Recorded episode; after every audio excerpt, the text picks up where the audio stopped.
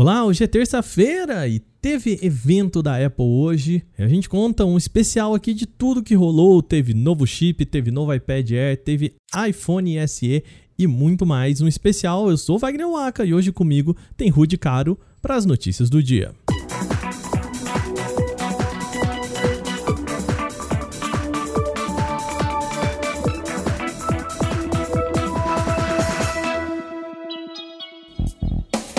Bom, então para começar o programa de hoje, vamos falar sobre o evento da Apple, evento esse que trouxe muitas surpresas. E para começar, dessa vez um evento especial, eu trouxe ele mais uma vez para comentar com a gente aqui. Rude Caro, como é que tá, meu querido? Tudo bem, Waka, e você? Tudo tranquilo nesse dia quente de verão aqui no Brasil? Quente e quente de novidade também, né, cara? Eu louco, pois a gente. Pois é, hoje, hoje temos o evento da Apple aí, né? Como sempre, evento bombástico, com muitas novidades e muita coisa boa, né? Sim, Rude, vamos começar falando da, da grande coisa que eles apresentaram, que foi o M1 Ultra. Olha, eu vou te falar, Rude, a gente tinha a expectativa, comentamos lá no CT News Week, né, o programa que a gente faz no YouTube, de que talvez o M2 pudesse ser apresentado aqui. E eu vou te contar um negócio, Rude, superou minhas expectativas. Eu tava esperando o M2 e o Ultra.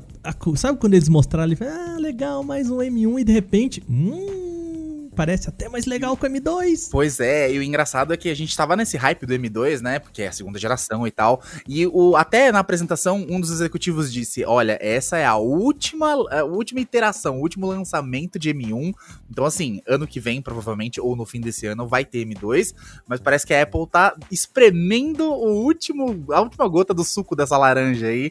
E, cara, é, é uma loucura, porque eles disseram que eles tinham essa capacidade de fazer esse processador unindo outros os dois chipsets e eles não tinham revelado ainda. Então, assim, é basicamente uma gambiarra muito bruta para fazer um chipset muito legal. Então, o que, que é o, o, M1 Ultra, né? É uma nova arquitetura que a Apple tá propondo que se chama Ultra Fusion, que ela basicamente juntou dois M1 Max, né? Eles pegaram o melhor chip até então e juntaram dois com uma tecnologia que é, é quase assim, ó, gente, de uma forma muito simples aqui, tá? Eles criaram uma faixinha ali na borda de cada um dos chipsets que consegue fazer essa conexão em alta velocidade, né? O que eles explicaram é que não necessariamente aqui 1 mais 1 é igual a 2, né? Então não é o dobro de desempenho, porque perde muito em latência, né? Existe uma dificuldade em você conseguir fazer com que esses dois chips funcionam 100%, né? Mas impressionam os números, né, Rudy? Você, o que, que você achou, cara? Me conta. Cara, a Apple tá dizendo pra galera que é o chipset de dispositivos móveis mais poderoso do mundo. Ela sempre vem com esses números gigantes, né? E a gente sempre fica muito animado com isso. A gente sabe que os Macs tem uma arquitetura fechada, a gente sabe que pouca gente vai conseguir ter acesso a um computador desse, mas assim, é 8 TB de SSD, 128 GB de memória unificada, cara, velocidade de, é uns negócios assim, você fica maluco com tanto desempenho e a gente sempre acaba se perguntando para quê, né? Quem é que vai usar esse computador? Para quem que é focado nesse computador? E a gente só viu profissionais assim de empresas como Adobe, profissional que usa render 3D, profissional que faz os, os renders muito muito malucos de, de, de é, arquivo para roupa, para designers mesmo, assim, fotógrafos, videomakers. Pra gente, usuário normal, acho muito difícil a gente acabar vendo um computador desse de perto, acho que só se for lá na Apple Store mesmo. Mas, cara, eu fico imaginando o futuro desses chipsets ARM, porque a gente não, não pode deixar esquecer que é um chipset pequeno, ele é compacto, mesmo ele sendo, né, um, um chip para computador grande, ele é um chipset muito menor que um chip grande para computador, um processador clássico de PC, e a Apple tá botando um número grande na, na roda. Ela tá dizendo que é mais poderoso que qualquer processador que tenha nessa mesma classe, que é mais poderoso, sei lá, que oito PC gamer junto. Imagina só, cara, que doideira. Não, e Rudy, é, os números são, né? São 20 núcleos de CPU até 64, então tem uma versão com 42, se não me engano, núcleos de GPU, né, de componentes gráficos, até 32 núcleos para inteligência artificial, neural engine, né, núcleos neurais que eles estão falando. É muita potência porque de fato eles juntaram dois chips, né, os dois chips mais potentes que eles têm. E até agora o que, que a gente viu, né, ah, eles usaram de novo, Rudy, você levantou essa bola. Até certo ponto, eles usaram o Mac Mini para trazer de novo esse novo chip. Não é exatamente o Mac Mini, mas é um novo produto deles que eles estão chamando de Mac Studio. Que vamos combinar, Rudy? É um Mac Mini maior? É, parece que é um Mac Mini empilhado um em cima do outro, né? Um Mac Mini grande. E é legal, porque eu acho que o Mac Mini é uma porta de entrada para muita gente, né? Que quer experimentar um Mac e não quer gastar tanto dinheiro numa tela grande, ou não quer usar um all-in-one como os Macs são. E, cara, eu sempre pensei assim, o Mac Mini é um negócio que é o cara que não tem grana para comprar um MacBook, ele compra um Mac Mini, porque às vezes ele já tem um monitor legal e tal, e a Apple tá chutando o pau da barraca 100%, né? Como se ela tivesse empilhado dois ou três Mac Minis mais poderosos dela, e ela falou, né, que o, o esse é, novo chipset dela é mais poderoso que o M1 padrão, é, parece que é três vezes mais poderoso que o M1zinho padrão lá, pode chegar até oito vezes de mais poder do que o M1 padrão, dependendo da configuração que você fizer. Então assim, cara, é, ele é mais forte que aquele Mac Pro. Lembra do, do ralador de queijo que todo mundo zoava, né? A Apple fala que ele é mais três vezes mais forte que o Mac Pro. Então, Rudy, ele lembra no design dele o Mac Mini, então você aí que não viu a imagem, pode ir lá no, em canaltech.com.br ou até no link aqui da descrição, a gente vai deixar as imagens. Ele é como se você pegasse um Mac Mini e colocasse mais duas camadas ali em cima, né? E o que a Apple mostrou é que aquelas duas camadas adicionais são para resfriamento, né, para passar o ar, porque antes a, a ventilação do Mac Mini ela é muito voltada para baixo, né? E eu acho que ali eles perceberam que, bom, esse o M1, ele tem versões com M, M1 Max e M1 Ultra e M1 Ultra, pelo que a gente viu ali, vai precisar de um resfriamento um pouquinho melhor do que eles propuseram até então, né? É, a doideira é ver um chipset desse tamanho não precisando de water cooler, né? A gente vê em PC Gaming, a gente vê os water coolers rodando, né? Aquela, aquelas tubulações de, de líquido refrigerado. Como um processador tão pequenininho vai conseguir rodar só com um, só com fans, né? Só com um ventiladorzinho comum. Cara, eu tô muito curioso para ver isso. E tem um outro ponto, né, Rudy? É, apesar dele parecer o Mac Mini, a todas as comparações que eles fizeram foi com o Mac, aquele o o raladorzão mesmo, né? É o Mac Pro, né? E o Mac Pro, e, e me impressiona isso, né? Porque eles estão posicionando ele como um novo Mac Pro. Você não concorda comigo? Assim, ele parece. Porque eu falei, nossa, né? Ele é novo Mac Mini. Eles não. Tanto que eles mudaram o nome e todas as comparações que eles fizeram foi com o Mac Pro, né? Então me parece que eles querem posicionar esse estúdio mais pro lado do Mac Pro do que como um novo Mac Mini. Sim, por mais que ele seja inspirado no Mac Mini, ele, ele tem todo esse negócio para desbancar o próprio próprio Mac Pro, né? E é, é engraçado como a Apple usa uns termos é, muito suspeitos na própria apresentação. Ela fala assim, nossa, é, o nosso Mac Studio meio que destrói o Mac, o Mac Pro. Aí você fica, nossa, é engraçado ver uma empresa falando que um produto dela destrói o outro, destrói ou, que, né, destrona, ou é muito melhor, tipo,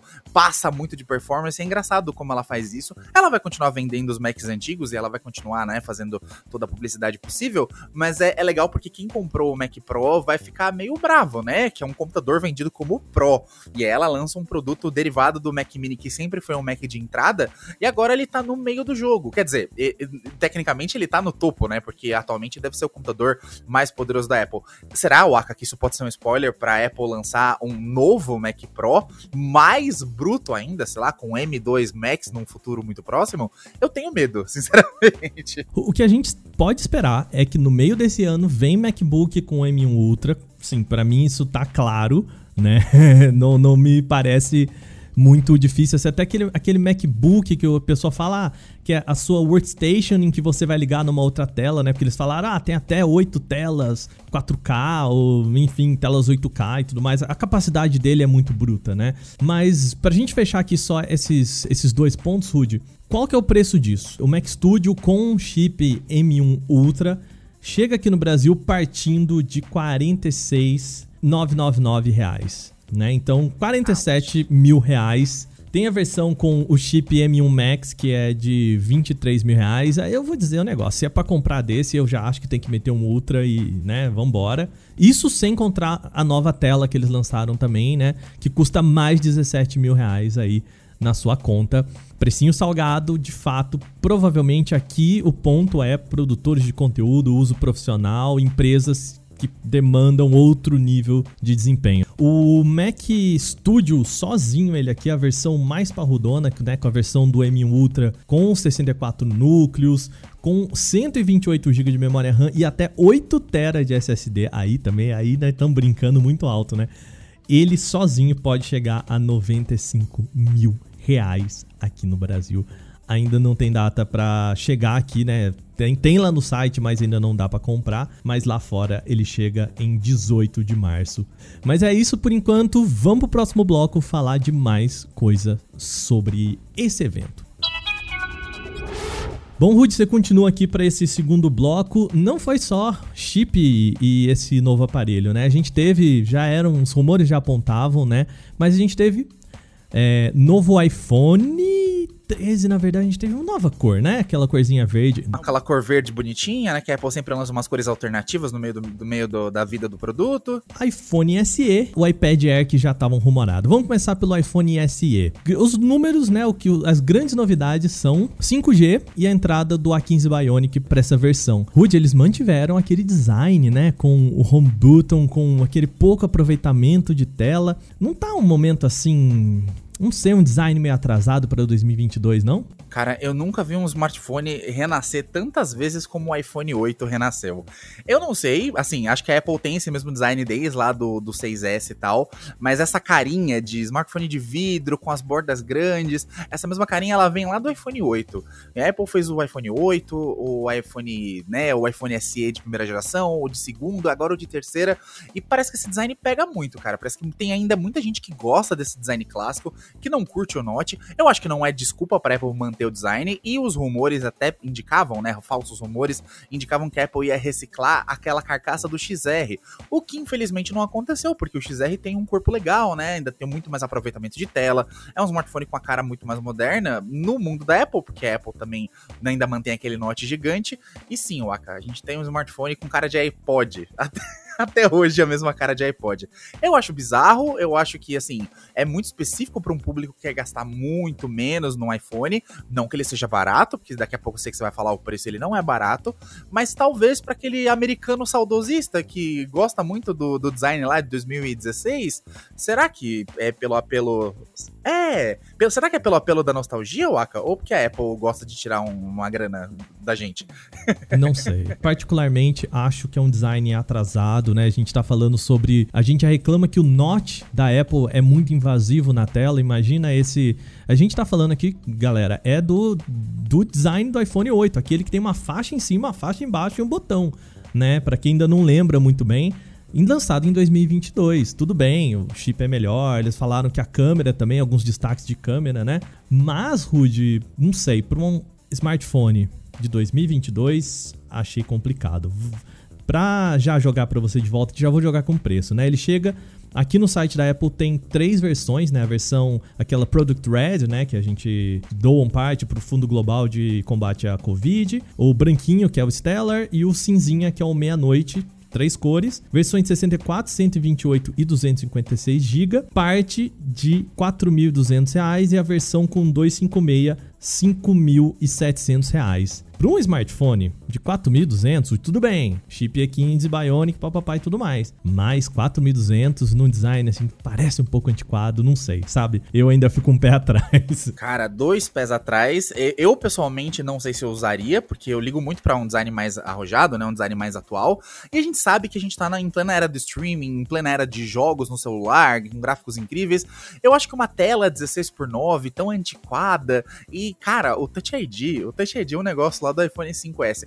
Eu não entendo. Eu, eu sei que, assim, se você comparar diretamente com outros concorrentes, você vê que não vale a pena, você vê que não, não faz sentido. Mas não é que o iPhone SE vendeu bem nas últimas versões, aí você pensa, ah, nossa, tá atrasado. Sim, tá muito atrasado. Mas o pior é que tem gente que compra, e aí a Apple continua lançando, porque tem muita gente que compra. Será que a gente não devia bater na porta da galera no domingo de manhã, eu e você, assim, ô oh, galera, vamos lá melhorar isso aí, para de comprar esse produto, fazer a evangelização do do, da tela é 19 por 9, porque não dá, Waka. A galera ainda compra e ele é muito vendido. Então, assim, por um lado, a gente, a gente que lida com tecnologia sabe que esse design tá ultrapassado e que tem muita coisa melhor, talvez por muito menos. Mas o problema é que tem quem compre. E o que, que a gente faz? E quem tem, tem quem fazer, compra, tem quem vende, né? E, Rude, a Apple também atualizou a linha do iPad Air novo iPad Air. É, a gente falou já há algum um tempo aí de que eles lançaram aquela versão mini, que para mim já tinha entrado, né? Seria o, o substituto dessa versão Air, mas não. Temos aí novo iPad Air e a novidade é que ele chega com o chip M1. Me chamou muita atenção uma coisa na propaganda da Apple, muito voltada a TikToker, a você editar nele, a você jogar nele e estudar, né? Muito assim, jovens, olhem para esse produto, não é? Você sentiu isso também, Rude? Bem focado em jovens, as cores, né? A gente tem cinco cores diferentes. Eu fiquei meio confuso na apresentação porque eles falaram que tinha uma cor azul, que ela parece mais um verde do que um azul. Eu não sei se eu tô ficando muito daltônico, mas eu acho que eu vi verde. E a Apple disse azul, então vamos confiar no que ela tá falando, né? Mas é engraçado como o iPad Air, ele se posiciona nesse, nesse estilo dele agora, abaixo do iPad Pro, então ele é uma versão baratinho, baratinho, não dá para chamar de baratinho, né? Mas ele é uma versão mais barata do iPad Pro e ele é uma versão maiorzinha do iPad Mini, né? No novo iPad Mini. Então ele fica naquela coisa de, ah, eu achei o iPad Mini novo legal aí, só que eu achei ele muito pequeno. E aí ele, ah, eu, mas eu acho o iPad Pro muito grandão e muito caro. A Apple coloca suporte Apple Pencil, né? Traz o M1, que é um, é um processador muito poderoso para pessoa que quer usar aplicativos mais profissionais e 5G é é, é, basicamente aquela propaganda antiga da Apple do iPad, lembra? Ah, o que, que é um computador? Vamos substituir o computador do estudante americano, vamos substituir o, o notebook clássico do cara que só quer estudar e jogar e fazer o casual. É um tablet focado para o público mais usual, mais casual, mas que a pessoa quer um algo a mais, ela quer um poder a mais para jogar os negócios. E você viu que, nossa, o pessoal jogando Fortnite, nos gráficos mais tops, assim, bem legal, né? Achei legal os recursos que eles mostraram de edição de vídeo, parece que tem bastante coisa, porque eles, eles mostram, né? Uma das coisas legais do M1 são o, o tantos chips de GPU quanto esses neurais, né? Então, assim, ah, cara, você trabalha com Adobe, coisa do tipo, ele já tem aquele sistema de reconhecimento por IA e tudo mais, né? Que facilita na hora de edição de vídeo, foto e tudo mais. Então, realmente é um produto de muita qualidade. Outro destaque, eu acho que a câmera frontal de 12 megapixels ultra wide também, né? É muito assim, você aí que quer comprar um tablet para estudar, para fazer videochamada, né? Muito foco em produto da pandemia, eu senti ainda, sabe? É, e pra mim é engraçado porque eles focam bastante no lance do, da câmera frontal, que tem o recurso lá do Center Stage, pra TikTok, na minha opinião, porque é uma câmera com aquela fluidez toda, né? A gente sabe que o iOS tem aquela facilidade com o aplicativo de rede social, e a gente que trabalha no TikTok do canal Tech, a gente sabe o quanto é importante ter uma câmera boa, né, para fazer conteúdo.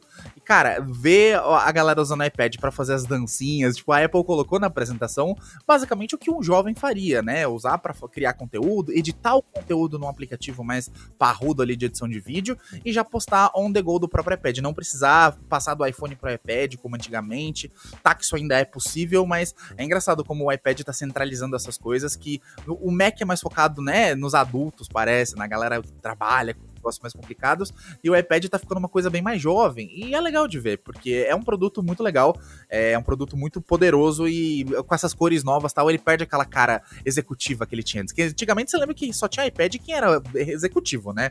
Muito rico esse executivo, nossa, sou um executivo tem um iPad. Hoje todo mundo tem um iPad, isso é legal. Bom, ele chega aqui no Brasil, lá no site da Apple oficialmente, sendo vendido na versão mais simples por R$ 6.799. É um produto aí, vamos pensar de entrada, partindo de 6.800 reais, né? Se a gente for pegar a faixa de outros tablets aqui no Brasil, é também ele, ele o preço não é competitivo, né, Rude? É ponto, né? É Apple. é, a Apple não tem o que a gente chama de preço competitivo no Brasil e, na verdade, em nenhum lugar do mundo, até porque ela, ela também não tenta muito competir, né? Quando a gente pensa que ela tá isolada no mercado de tablets, a gente sabe que a Samsung é a maior, maior rival dela, lá com os tabs da, da, da Samsung, mas a Apple ainda tem um negócio negócio de ter aquele público muito cativo, muito fiel, que troca de iPad para iPad, e ainda tem, né, o iPad OS, que é bem forte, muitos aplicativos, né, que a gente chama de ProGrade, que são aplicativos muito poderosos, com suas versões para desktop. Cara, acho que a Apple tá na, em tablet, pelo menos, ela nada de braçada, ela não tem competição. É muito caro? É, mas você pensa que o que o M1 pode oferecer, eu duvido muito que algum chipset lá, com, com em um tablet com Android, por exemplo, consiga oferecer parecido. Muito bem, Rude. Então, é isso, né? Eu acho que essas foram as nossas notícias aqui do esse especial do evento da Apple. Hoje ela apresentou muita coisa bacana. A maioria desses produtos, tanto o iPhone quanto os iPads, eles já entram em pré-venda nessa sexta-feira. Os outros dois produtos, né, a tela e o Mac Studio, entram dia 18 de março. Por enquanto, aqui no Brasil ainda não tem data de chegada, a gente só tem preço. Rude, obrigado por dar esse pulinho aqui, bater esse papo comigo sobre esse evento, dia especial, né? É, hoje, hoje é dia de gala pra Apple e é, a gente espera bastante esse evento, porque geralmente vem bastante novidade. E você aí que é fã do canal Tech e fã do ecossistema da Apple, fica ligado aqui no podcast que a gente sempre fala, né, dos produtos da Apple, sempre dá um carinho especial é, e vem coisa boa por aí. É, só prepara o bolso. só prepara o bolso. É isso. Rude, obrigado mais uma vez. É isso, meu querido. Valeu, meu querido. Tamo junto, obrigado. Tamo junto, pessoal do canal Tech. É nóis. Bom, e por hoje as notícias foram essas nesse especial da Apple. Lembrando, esse episódio foi apresentado, roteirizado e editado por mim, Wagner Waka, com a coordenação de Patrícia Gnipper. O programa também contou com reportagens de Renan da Silvadores e Victor Carvalho com revisão de áudio da Mari Capetinga. Agora a gente fica por aqui, amanhã a gente volta com a programação normal aqui no CT News em podcast. Até lá!